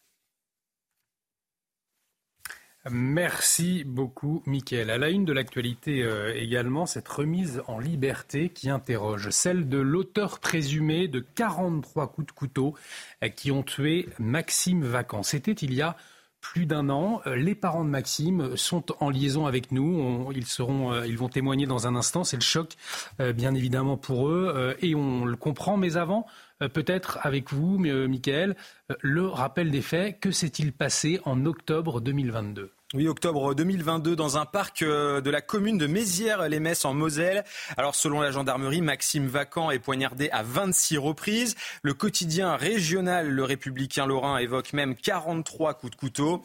Un riverain avait prévenu immédiatement les secours. En vain, le jeune homme de 27 ans était donc décédé euh, malgré l'intervention euh, des pompiers. Dès le lendemain, le principal suspect, un mineur de 17 ans, est interpellé puis mis en examen. Deux jours plus tard, il est placé en détention euh, provisoire. Un an après les faits, donc aujourd'hui, hein, le procureur de Metz annonce sa remise en liberté sous contrôle judiciaire. Le parquet a fait appel de cette décision. Elle sera finalement confirmée le 16 novembre dernier. Euh, la justice, en effet, considère que les conditions ne sont plus réunies pour que le suspect de ce meurtre euh, soit maintenu en détention provisoire provisoire. Merci beaucoup euh, pour euh, toutes ces, précisions. On va écouter d'ailleurs euh, l'avocat de la défense, puisque vous, vous le disiez, hein, les conditions ne sont plus réunies pour que le suspect reste en détention provisoire. Écoutez l'avocat. Les conditions fixées par l'article 144 du Code de procédure pénale pour le maintenir en détention, ces conditions n'étaient plus réunies. Il n'y avait plus de risque de concertation entre les différents protagonistes du dossier. Euh, la reconstitution avait eu lieu. Par ailleurs, euh, les expertises psychiatriques, psychologiques, euh, montraient que ce garçon n'est pas dangereux, qu'il n'y avait pas de risque de renouvellement de l'infraction. Il est parti dans un département assez éloigné où il a été accueilli par des membres de sa famille la, famille de la victime ne doit pas considérer que c'est une sorte de préjugement et que déjà la justice aurait considéré que ça n'était pas si grave. Non, ce sont des faits graves. Il les a d'ailleurs connus. Ce sont les circonstances dans lesquelles euh, il a été euh, amené à commettre ce geste qui feront probablement l'objet d'un long débat judiciaire. Les parents de, Maxime, mais également son frère, ont accepté de réagir ce soir euh, pour CNews. Le frère de, Maxime, Romain, euh, qui a réuni des amis hein, sur le, lieu du crime à Mézières-les-Messes à Moselle, des amis réunis depuis une demi-heure. Vous le voyez en bas de, l'écran. Nous serons avec Romain dans un instant. Mais avant, euh, les parents de Maxime sont avec nous. Bonsoir. Euh, monsieur et, Madame, merci d'avoir accepté notre invitation. Le juge des libertés de la détention a donc estimé que la détention provisoire de l'auteur euh, présumé du meurtre de votre fils n'était plus justifiée. On l'imagine, vous êtes sous le choc. On va y revenir peut-être avant. Euh, un mot sur Maxime. Quel souvenir vous pourriez nous, partager ce soir? Bah, C'était un, enfant qui était gentil, qui rendait service. Il, était toujours joyeux. Il était heureux de la vie. Il, aimait, euh, bah, il, aimait sortir comme tout le monde. Il faisait la fête aussi. Il était content. Euh, surtout avec son frère Romain, ils, sortaient, ils étaient souvent ensemble. Mais on a, moi, j'ai jamais connu euh, de méchanceté en lui. Hein. Non. Jamais. Et donc ce, drame, donc en, octobre 2022, le juge des libertés de la détention a donc estimé que la détention provisoire du suspect aujourd'hui, euh, eh bien, elle n'est plus justifiée. Comment est-ce que vous avez appris cette nouvelle? Ben, déjà, on a reçu la, convocation à la veille pour le lendemain. Bon, du coup, on était persuadé que qu'il n'aurait pas été libéré. Hein. Et suite à la fin de l'audience, quand on a appris qu'il était libéré, il était libéré, quoi. On, est. On était sous le choc. On était sous le choc. Hein. Tout le monde pensait qu'il ne serait jamais sorti. Hein. vous vous sentez euh, finalement aujourd'hui abandonné par la justice après cette annonce? Quel est, quel est votre sentiment ce soir, Dominique et Serge? Bah Là, oui, on est abandonné quand même. Oui, oui. Puis du fait qu'on est parti civil, on peut rien dire du tout. Donc euh, là maintenant, euh, tout, tout faut attendre euh,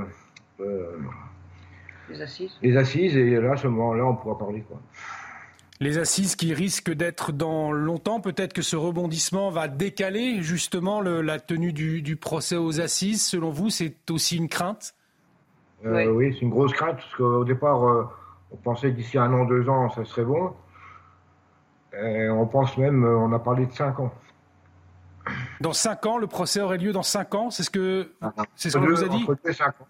Entre deux et cinq ans. Entre deux et cinq ans, effectivement, j'en profite de la présence de Pierre-Henri Bovis, l'avocat qui est avec nous, qui peut peut-être vous, vous, éclairer. Voilà cette crainte de voir un procès aux assises entre deux et cinq ans aujourd'hui. C'est aussi la crainte de, de, des parents de, de Maxime ce soir. C'est le, c'est un gouffre émotionnel évidemment dans lequel les parents sont plongés et, euh, ils font face euh, malheureusement à la réalité de la justice de notre pays. Hein. C'est-à-dire que nous avons des tribunaux et des cours euh, totalement engorgés et aujourd'hui nous avons clairement pas les moyens de notre ambition pour assurer une justice de qualité auprès, de, auprès des justiciables. Justice de qualité pourquoi? Puisque justement nous avons des justiciables qui attendent des années avant de voir leur procès jugé. Donc je, ne connais pas l'état de la cour d'assises dans lequel euh, cette affaire va être euh, jugée, mais euh, effectivement, je connais d'autres cours d'assises en France où des affaires attendent 2, 3, 4, 5 ans avant d'être jugées, effectivement. Et on aimerait que ça aille beaucoup plus vite, notamment pour faire le deuil. Mais malheureusement, nous sommes confrontés à la réalité. Manque de magistrats, manque de moyens, surtout, donc humains et économiques.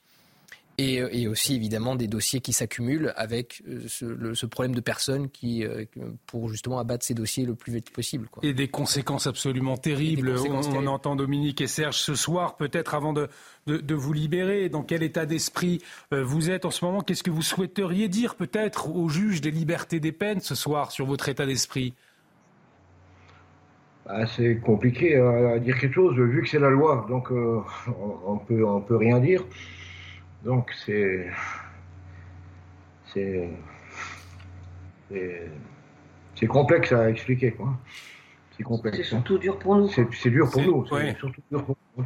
Hein. C'est-à-dire que ça, voilà, c'est une douleur qui se poursuit finalement pour vous. Oui, ouais. mmh. oui, oui, oui. Une grosse douleur. C'est une grosse, une grosse douleur hein, parce que je vous dis, Maxime est très, très gentil. Euh, voilà, c'était, c'était une crème. On, on, on, imagine, nous, nous sommes de, de, de, tout cœur avec vous, nous, nous, partageons votre peine. Maître, Maître Bovis, peut-être un, un, dernier mot non, à Dominique et Serge Écoutez, un, un, dernier mot. Déjà, évidemment, on vous souhaite euh, bien du courage euh, pour la suite. Euh, c'est la première chose. La deuxième chose, surtout, il ne faut pas euh, considérer, et c'est, j'ai trouvé que les, les, les, propos de l'avocat euh, de, de, la défense de, ce jeune mineur étaient juste, c'est que le, la remise en liberté c'est pas une remise en liberté au sens strict, évidemment. Hein. Le, cette liberté, c'est une liberté encadrée. Euh, mais en tout cas, la sortie de la détention provisoire ne présage en rien de ce qui va se passer euh, devant la cour, devant la cour d'assises, ne présage en rien euh, du fait qu'une peine plus ou moins importante va être, euh, va être infligée à, à l'auteur des, des, faits qui a reconnu, hein, donc euh, qui a reconnu les faits. Et évidemment, le, le, le, fait de sortir de la détention provisoire euh, n'est pas un signal qui doit être perçu comme tel par, euh, par, les, la, par les victimes, par la famille mais, des victimes. Mais c'est vrai qu'on perçoit, mais, on, mais on le perçoit comme tel, parce que quand vous avez perdu vo, votre enfant, évidemment. effectivement, euh, comme Dominique et Serge, et, et, et que vous voyez l'auteur présumé qui a reconnu les faits en, en liberté, très compliqué à vivre. Il y a un point important aussi à, à souligner qui n'a pas été euh, qui n'a pas été dit par l'avocat, c'est que un mineur, et c'est la, loi, c'est le code pénal qui, le dicte, un mineur, en tout cas entre 16 et 18 ans, ne peut pas rester plus d'un an en détention provisoire. Alors la détention peut être renouvelée exceptionnellement, sur des critères très précis, qui là, en l'espèce, a priori, n'était pas euh, réalisé. Donc il a fait le maximum de la détention provisoire pour un mineur, c'est-à-dire un an, et les critères n'étaient pas réalisés pour qu'il y ait une prolongation au moins de six mois Euh, donc en tout cas, voilà, sachez qu'il a fait le maximum de ce que pouvait prévoir la loi dans, dans votre cas de figure. Mais en tout cas, c'est. Mais en tout cas, évidemment, vous souhaite bien du courage pour la suite, puisque c'est un gouffre émotionnel euh, terrible dans lequel vous êtes plongé et on, beaucoup, vous accompagne beaucoup, par la pensée. Effectivement, beaucoup trop long pour euh, Dominique et, et Serge. J'attends merci euh, à, à, tous les deux d'avoir accepté de témoigner oui. ce soir sur oui. CNews. Euh, tout comme votre fils Romain, qui est également en, liaison euh, avec nous ce soir, puisque Romain, le frère de Maxime, a, réuni, hein, euh, vous le voyez en, direct sur ces images, des amis sur le lieu du crime à, Mézières-les-Messes, en Moselle, des amis réunis depuis une demi-heure euh, maintenant. Romain, merci euh, d'être avec nous. Vous, vous l'entendiez, nous étions avec non, vos parents, vos parents sous le choc, bien sûr, avec euh, cette décision de justice. Euh, tout comme vous, on, on l'imagine déjà. Pourquoi ce soir vous, vous aviez ce, ce besoin de, de, vous réunir avec les, les, amis de Maxime sur le, le lieu de, de son crime? Bah, En gros, c'est pas un besoin, c'est quelque chose qui est devenu habituel au niveau des gens euh, qui le côtoyaient souvent. Donc c'est, on va dire, c'est devenu vraiment un rituel qui fait que souvent les gens viennent se rassembler ici, que ce soit en plusieurs personnes ou seul à seul les soirs. Il y a depuis le décès de Maxime, c'est c'est une habitude au niveau de, de, de son entourage en fait.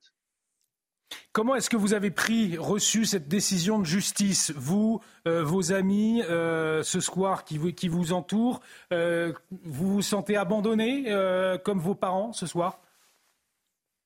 C'est abandonné, c'est une incompréhension totale au niveau de la justice. C'est clairement irrecevable le fait qu'il soit remis en liberté après les actes qu'il a commis.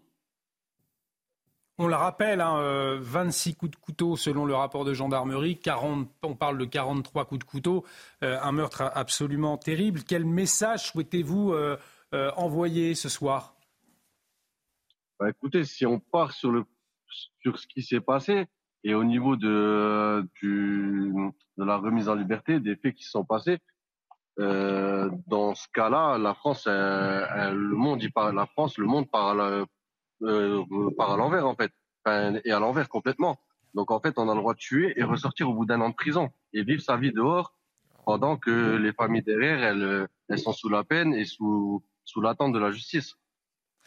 Est-ce que vous savez, euh, Romain, pourquoi effectivement votre frère euh, a été tué par cet homme, ce mineur de 17 ans, euh, ce, ce, soir d'octobre 2022 On n'a aucune information réelle sur ça.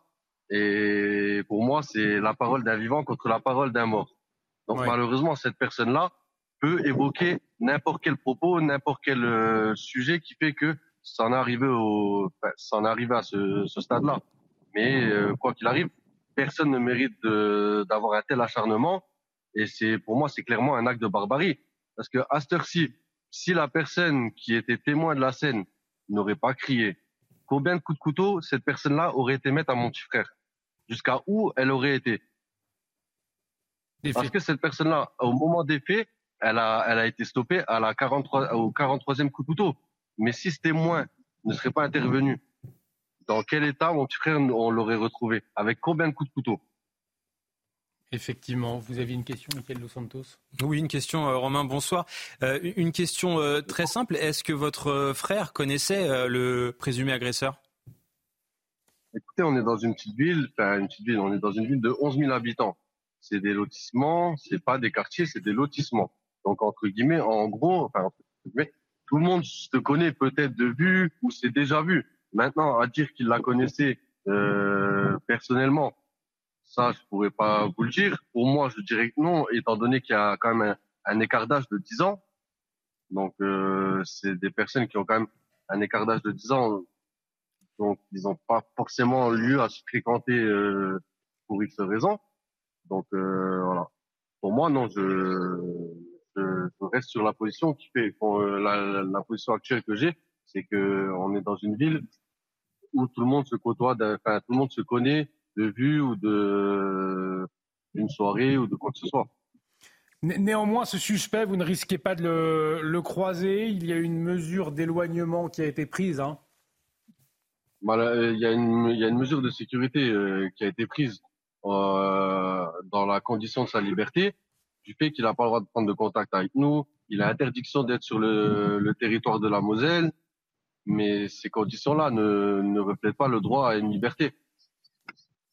Je vous propose, Romain, de, que vous nous montriez peut-être, avant de vous libérer, euh, vos amis derrière vous et aussi les, bougies que vous mettez régulièrement en hommage à Maxime. Euh, voilà, nous sommes donc dans cette petite commune de Mazières-les-Messes, c'est en, Moselle, et euh, vous réunissez donc euh, ce soir, comme régulièrement avec vos, amis, sur le lieu hein, du, meurtre de, votre frère Maxime, Maxime Vacan, donc tué en octobre 2022 de 43 coups de, couteau. Jean-Michel Fauvert, vous vouliez intervenir. Oui, bon, une situation comme ça Bon, Pierre-Henri a, bien, bien, expliqué le, protocole, le protocole euh, euh, actuel qui existe dans ce domaine-là, mais euh, c'est c'est, euh, On voit les images à l'antenne hein, de l'hommage. C'est quelque chose. Euh, évidemment, la, famille a du mal à supporter ça, et, et, dans ce domaine-là, il faut trouver une solution. Alors, euh, deux choses l'une soit on, maintient un peu plus en, détention l'auteur des faits, mais enfin le présumé auteur des faits, il n'a pas été jugé, mais on sait que les textes on n'y arrive pas avec les textes actuels et donc on change les textes. Soit on se débrouille pour qu'on ait une justice beaucoup plus rapide et qui arrive à juger très rapidement. Mais c'est effectivement ça. C'est la meilleure solution. Le, nœud du, Bien évidemment. du problème romain. Euh, effectivement, c'est ça, c'est le temps de la justice, cette longueur aussi qui est insupportable hein, pour vous à, supporter. Oui, clairement, c'est on, part sur un délai qui ne nous est même pas annoncé réellement. Hmm. On ne sait pas où on va, on ne sait pas où on se dirige. Le fait de de l'avoir remis en liberté repousse le, la justice du fait que bah, il n'est pas incarcéré. Pour eux, ils estiment que c'est clairement pas une urgence. Merci. Un dernier mot, Pierre-Henri Bovis, avant de vous, remercier, Romain, ainsi que vos parents, Pierre-Henri. Ce qui est vrai, c'est que les justiciens ne comprennent pas vraiment la philosophie aussi de la détention provisoire, puisque normalement, justement, la détention provisoire, c'est mettre en détention provisoirement avant la teneur d'un procès.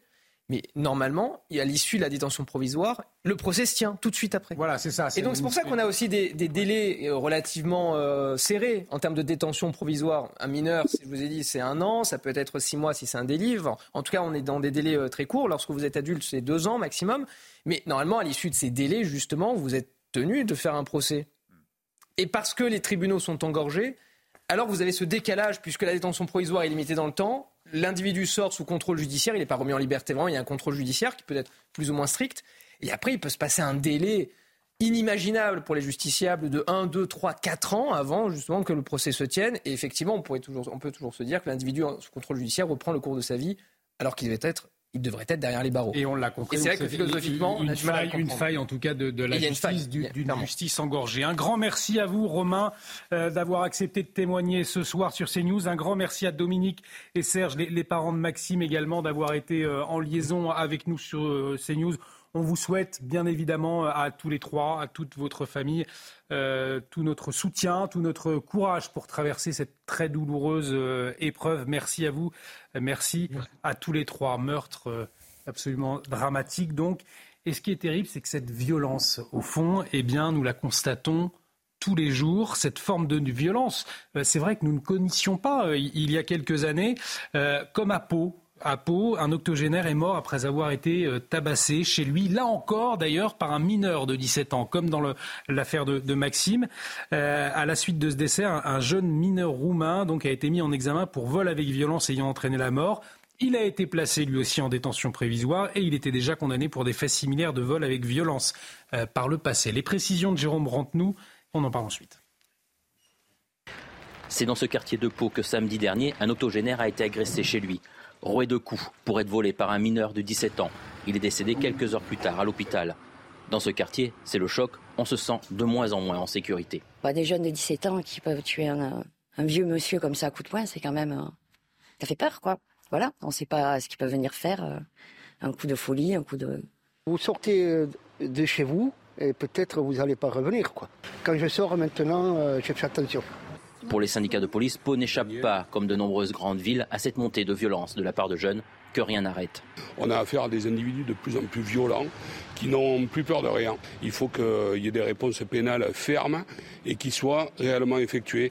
Euh, il y a un sentiment d'impunité chez la plupart de ces jeunes qui euh, n'hésitent pas à frapper et tuer des individus. La famille, choquée par le drame, ne comprend pas le silence de la communauté.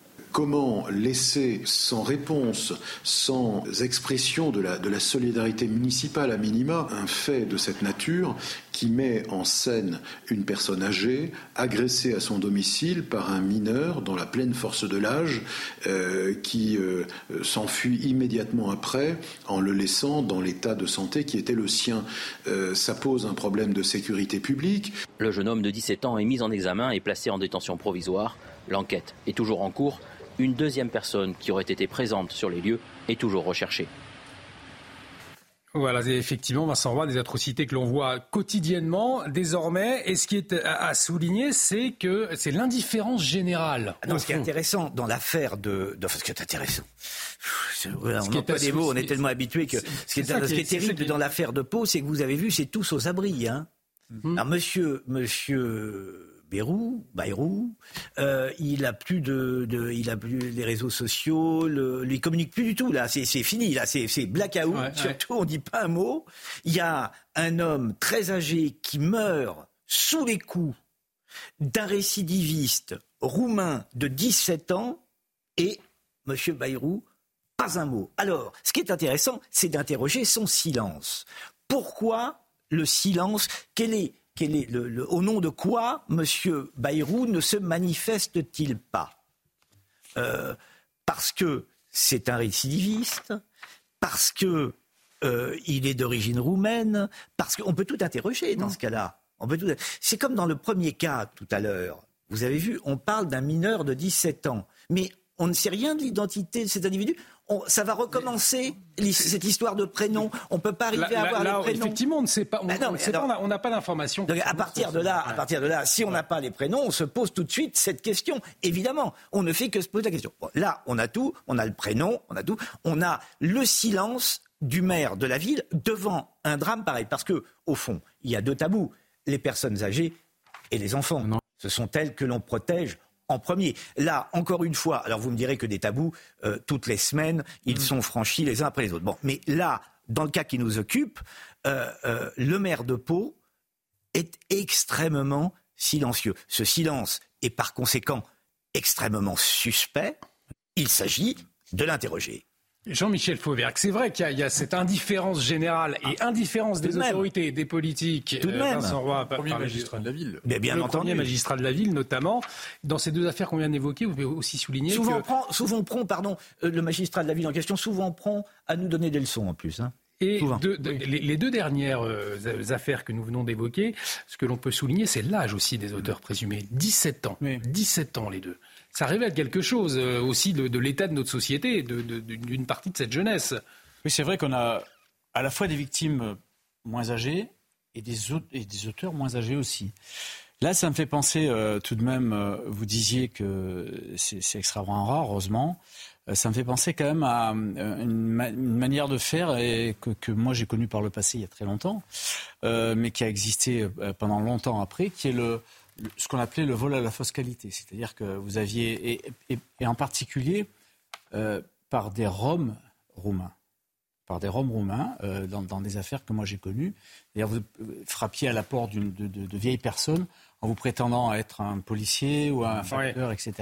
Vous introduisez dans les domiciles de, ces personnes-là, et puis vous les tabassez pour euh, jusqu'à la mort quelquefois pour obtenir leurs économies, etc. Alors là, on n'a pas assez d'éléments, on ne sait pas si ça s'est passé. Mais en, tout cas, ça vous fait penser à ce type de ça scénario. Me fait penser à ce, mais pour autant, effectivement, euh, ça n'excuse pas le, silence que, euh, fracassant que qu'on a. Euh, ça n'excuse pas aussi effectivement l'absence d'avis des, premiers magistrats de, la ville. Denis Deschamps, deux affaires absolument terribles. Et je le répète, quotidiennement, on aurait pu parler des coups de couteau aussi régulièrement. On peut se souvenir aussi de ces viols terribles, notamment à Versailles récemment. Cette, femme également euh, violée chez elle dans un quartier euh, paisible. Là encore, euh, des faits terribles qui ne sont plus des faits divers, mais des faits de société finalement. Voilà. En fait, moi je reprends encore une fois mon cheval de bataille, c'est que c'est, on, tombe dans une banalisation des choses, aussi bien dans l'acte que dans le traitement euh, parce qu'effectivement, maintenant. Alors, j'ai eu un débat la semaine dernière sur ce plateau avec Nathan Dever, justement, sur, ces sujets-là, où il pense que probablement ça ne progresse pas euh, dans, le temps, mais en réalité, c'est dans, dans, la profondeur que ça, que ça progresse fortement. Euh, on le voit de plus en plus. Euh, là, 43 coups de couteau, s'il n'avait pas été arrêté, il continuerait encore. Quoi. Vous voyez ce que je veux dire? Ça devient absurde. Et en réalité, par rapport à l'éducation de ces gamins, parce que 17 ans, c'est un gamin encore, ouais. intellectuellement, il n'est pas encore mûr. Il n'a pas vécu ce que nous on a vécu. et en réalité, ce qui se passe, c'est que ayant grandi devant des télévisions, devant des jeux vidéo hyper violents, malheureusement, ça donne des conséquences comme ça. Ça, ça, ça, prend racine tout ça et ça, ça crée des conséquences dramatiques. Et on aura l'occasion d'en débattre, bien évidemment. Il est 23h30. Bienvenue si vous nous rejoignez sur CNews. C'est l'heure du journal avec Mickaël Dos Santos.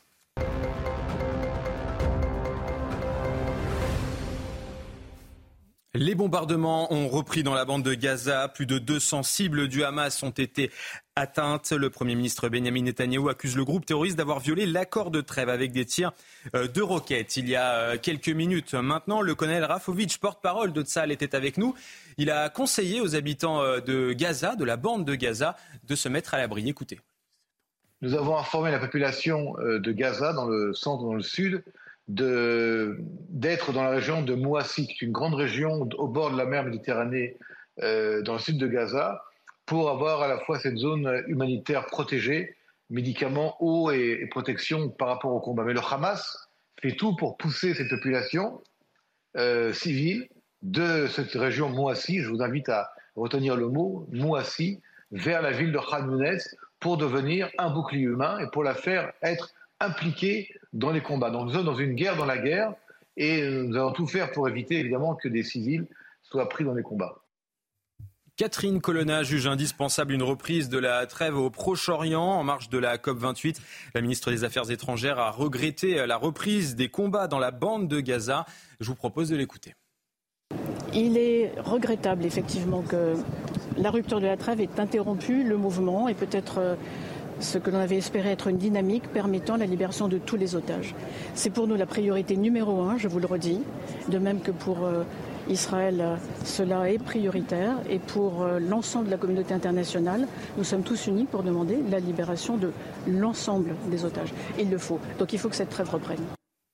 Et 137 otages hein, restent retenus par le Hamas dans la bande de Gaza. Quatre Français sont toujours euh, considérés comme otages ou portés euh, disparus. Et puis, euh, rares sont les Israéliens à avoir croisé la route du chef du Hamas, Yahya Sinwar, chef de Lifitch, 85 ans, et l'une d'entre elles, après avoir été relâchée par le Hamas en octobre dernier. Cet ancien otage s'est confié à son petit-fils. Écoutez, il explique comment sa grand-mère lui a courageusement tenu tête. Elle a dit qu'elle avait vu le terroriste et lui a demandé comment se fait-il que vous n'ayez pas honte Comment n'avez-vous pas honte de faire de telles choses à des gens qui se sont battus pour la paix toute leur vie? Et elle dit qu'il est resté silencieux. Il y a un peu plus d'un an maintenant, Maxime Vacan, 27 ans, avait été euh, tué de dizaines de coups de couteau à Mézières-sur-Metz en Moselle. Après avoir été placé en détention provisoire, son présumé agresseur a été placé sous contrôle judiciaire. Une décision que les parents ne comprennent pas. Il y a quelques minutes, ils nous ont confié euh, leur désarroi. Écoutez. Et on écoutera peut-être plus tard les, parents euh, de Maxime. Dans l'Isère, cette fois-ci, d'importants euh, moyens ont été déployés euh, pour tenter de retrouver un jeune homme de 15 ans. Les corps de ses parents, possible, un hein, corps de ses parents, ont été retrouvés calcinés au domicile familial, domicile en partie incendié. La gendarmerie de l'Isère a lancé un appel à témoins pour tenter de retrouver cet adolescent. Et puis enfin, euh, depuis la tribune hein, de la COP28, Emmanuel Macron a appelé à adopter un virage absolu pour sortir du euh, charbon. Très engagé, lui aussi, sur les questions environnementales. Charles III a souhaité euh, prendre un tournant décisif. Le roi britannique a mis en garde les plus de 140 chefs d'État présents. Nous sortons des normes et des limites de la nature pour entrer dans des territoires dangereux et inexplorés.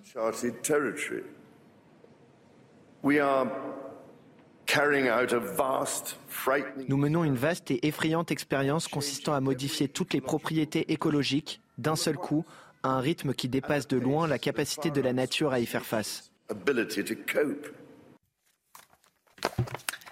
Merci euh, à vous, mon cher Mickaël. Dans l'actualité euh, aussi, ces, menaces hein, qui visent Marie-Hélève Toraval. Marie-Hélève Toraval, c'est la mère de Romans-sur-Isère. Euh, depuis ses propos fermes sur la délinquance, eh bien, elle a reçu des appels anonymes, des menaces de décapitation même sur les réseaux sociaux après ses propos. Je vous le rappelle, hein, dans le sillage de la mort de Thomas, il y a maintenant 15 jours. voyez le récit de Tony Pitaro. Depuis ses prises de position pour une plus grande fermeté vis-à-vis de la délinquance dans les quartiers, Marie-Hélène Toraval, la maire de Romans-sur-Isère, fait l'objet de pression. Cela a d'abord commencé par de l'intimidation via des appels anonymes à la mairie. On a demandé par exemple si j'avais une garde rapprochée ou si j'avais une Kalachnikov. Intimidation, menaces, la maire de Romans-sur-Isère voit chaque jour la violence aller de plus en plus loin, jusqu'aux menaces de mort. J'ai été menacée de mort sur Instagram. Un utilisateur m'a d'abord traité de facho avant de me prédire que sous un mois, j'allais avoir la tête coupée et qu'on allait jongler avec mon crâne. Marie-Hélène Toraval a déposé plainte et affirme qu'elle continuera de dire tout haut ce que tout le monde pense tout bas. Alors l'enquête euh, après la mort de, Thomas se, poursuit, mais euh, avec la, colère, il y a les inquiétudes, hein, Pierre-Henri Bovis. Cet élu. C'est surtout allez-y. il faut apporter un soutien total à ces élus qui sont menacés, puisque malheureusement, ce n'est pas la seule élue aujourd'hui qui, euh, qui, se retrouve menacée de mort. Euh, il y en a eu d'autres. On pense notamment aussi au, euh, maire de Poissy, Carl Olive, qui a été, qui a été menacé.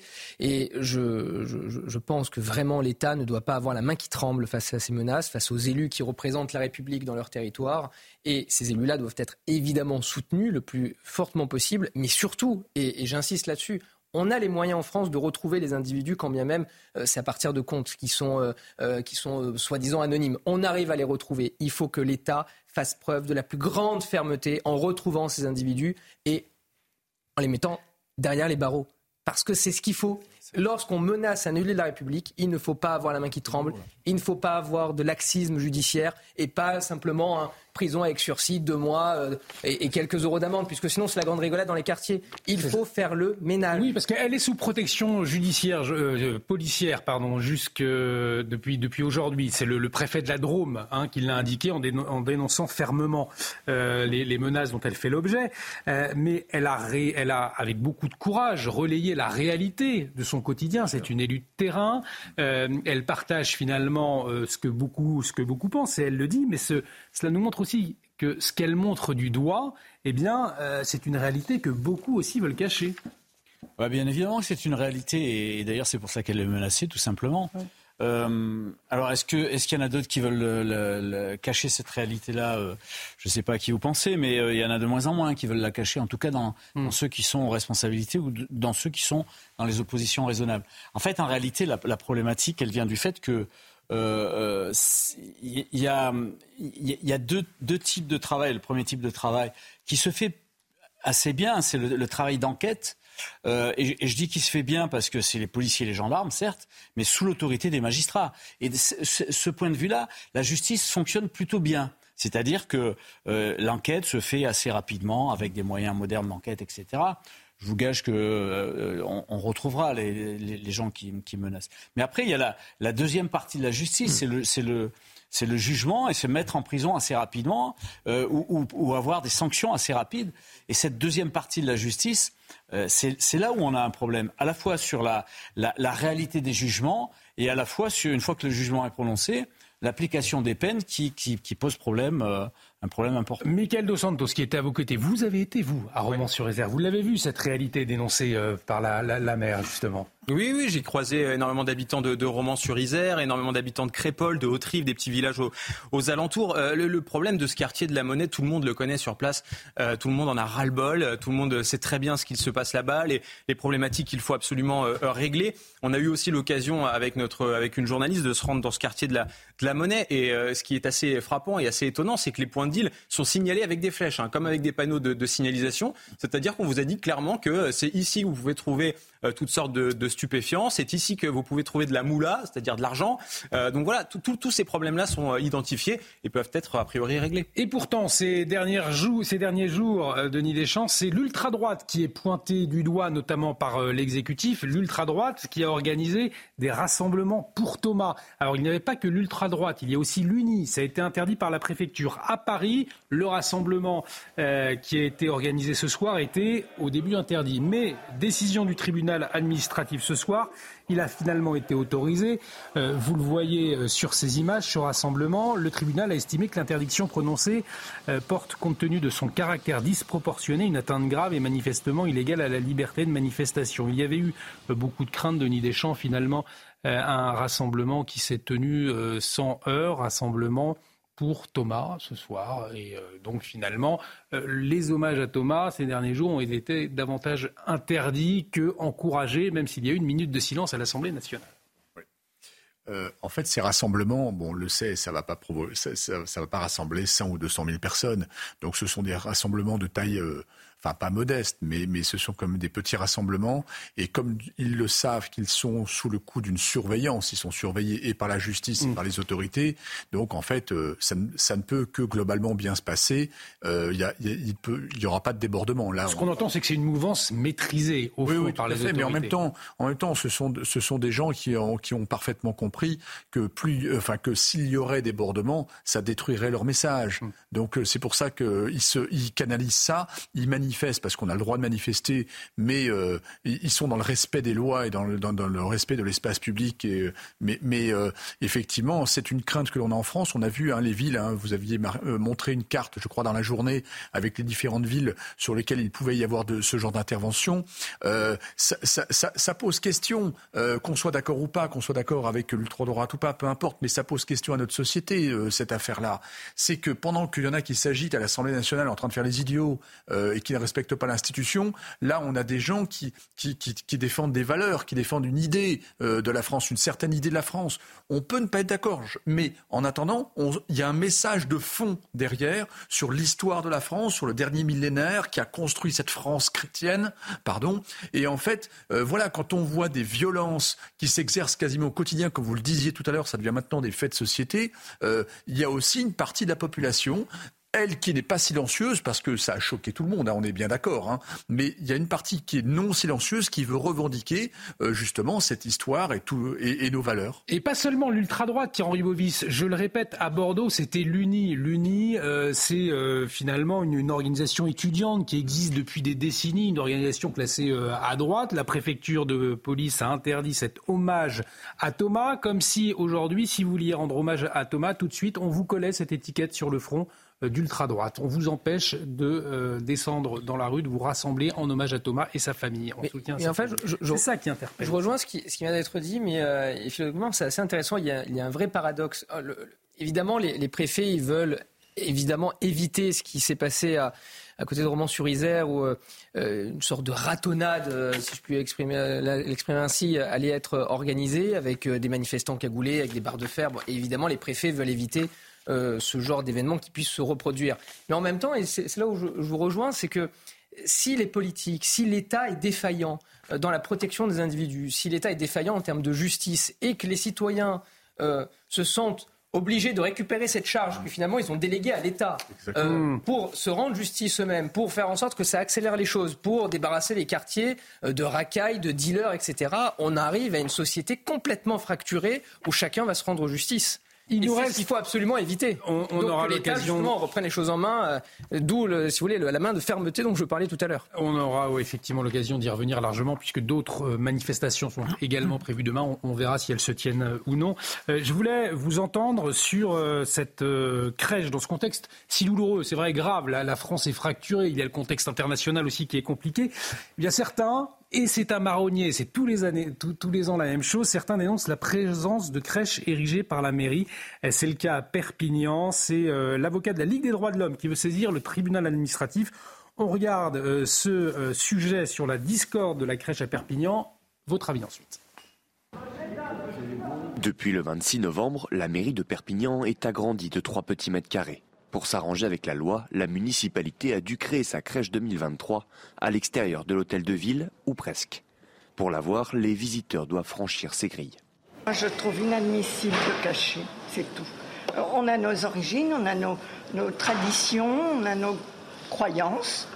Voilà. Ici à Perpignan, il s'avère qu'elle est à la mairie. c'est le maire qui a peut-être voulu que ça se passe comme ça.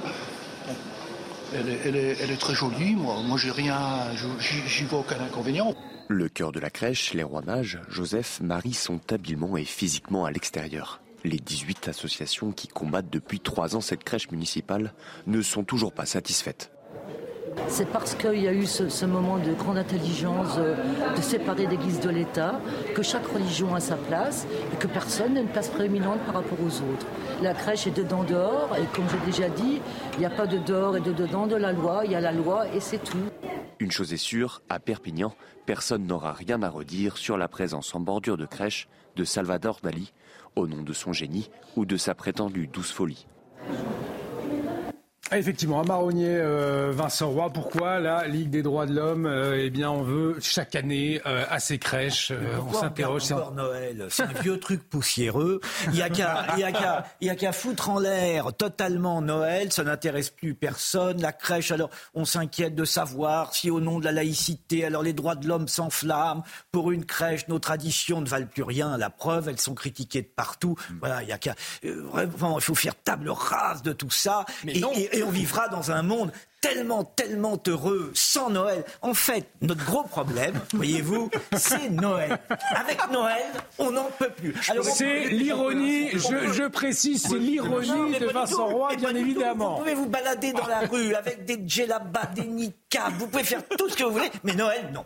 Écoutez, Noël nous empêche de respirer, nous avons besoin d'air, supprimons Noël, et je vous assure qu'une belle part des problèmes, une belle part des problèmes de la société française va s'arranger l'ultra-gauche sera ravi, les droits de l'homme seront ravis, les droits de la femme seront ravis, les droits de l'enfant seront ravis, nous serons tous ravis. Vous savez qu'on veut Mère Noël. Alors Vincent Roy, vous aurez compris l'ironie qui, bien évidemment, on l'aura compris, ne supporte plus ces laïcars, si je puis me permettre, qui euh, s'entraînent à nos crèches, bien Henri Bovis. Non, mais au moins pour trancher le débat, puisque il y a beaucoup de bêtises qui sont dites à chaque fois dans les reportages, le Conseil d'État a tranché le sujet. Le Conseil d'État a tranché le sujet en 2016. Vous voyez, c'est pas non plus si, si, si vieux que ça. En 2016, 2016, le Conseil d'État vous dit tout simplement qu'une crèche, aujourd'hui, peut avoir plusieurs significations, notamment culturelles et culturelles. Mais la plupart du temps, c'est culturel. C'est dans le respect de des traditions.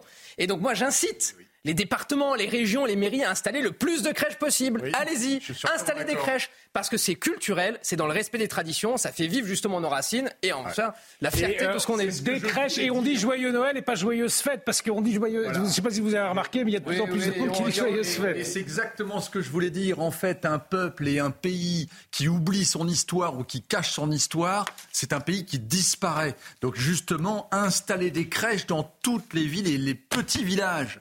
Et le dimanche de l'Avent qui commence, euh, bah, l'Avent qui commence dimanche prochain, Jean-Michel Fauvert, vous allez installer une crèche chez vous, du coup Avec les santons. Non, moi, j'ai pas, j'ai pas installé de, crèche, mais euh, j'ai, le, j'ai, le, j'ai le sapin de Noël, euh, traditionnellement, et je mange, et je mange des, des mon chéri. C'est, ça, me semble, ça me semble, ça me semble pas mal. juste un, truc. Et ce sera le mot de la fin, on, est arrivé au terme de l'émission. Ah, c'est fini? Non ah, Un mot, un mot, vous avez le droit. Intéressons-nous à la, à la, au, plaignant, c'est la Ligue des droits de l'homme. La Ligue des droits de l'homme, elle a été créée pour défendre Dreyfus. Euh, et, on en est loin parce qu'à un certain moment, il n'y a, pas, a pas si longtemps que ça, elle marchait pour, euh, euh, dans la marche pour défendre les, contre l'islamophobie. il, faut, il faut se poser la question de savoir à quel moment elle a loupé le tournant. Bon, en tout cas, Vincent Roy, on aura bien compris que vous aurez une crèche chez vous cette année. Ah, moi, ma femme m'impose le carême, c'est vous dire. Allez, un grand, merci de tout ça. un grand merci, Vincent Roy. Merci, Pierre-Henri Boris. Et vive Noël, joyeux Noël. En avance. Merci à vous, Denis Deschamps. Merci, Jean-Michel Fauriac. Un grand merci, Michael Dos Santos. Il n'y a pas toujours que des bêtises dans les sujets euh, pour contredire monsieur, parce que les sujets sont très très bien. non, ah, exactement. Les témoignages, les témoignages. Ah, allez, la, les témoignages. c'est bien de défendre, mais c'est les témoignage. continue sur CNews, l'édition de la nuit avec Simon Guilla. C'est dans un instant sur CNews. À très vite. Excellente soirée sur notre. Merci à Martin Mazur, l'excellente euh, chef d'orchestre de cette émission euh, qui œuvre en régie dans les coulisses. Merci à lui et à toutes les équipes techniques. À très vite sur CNews.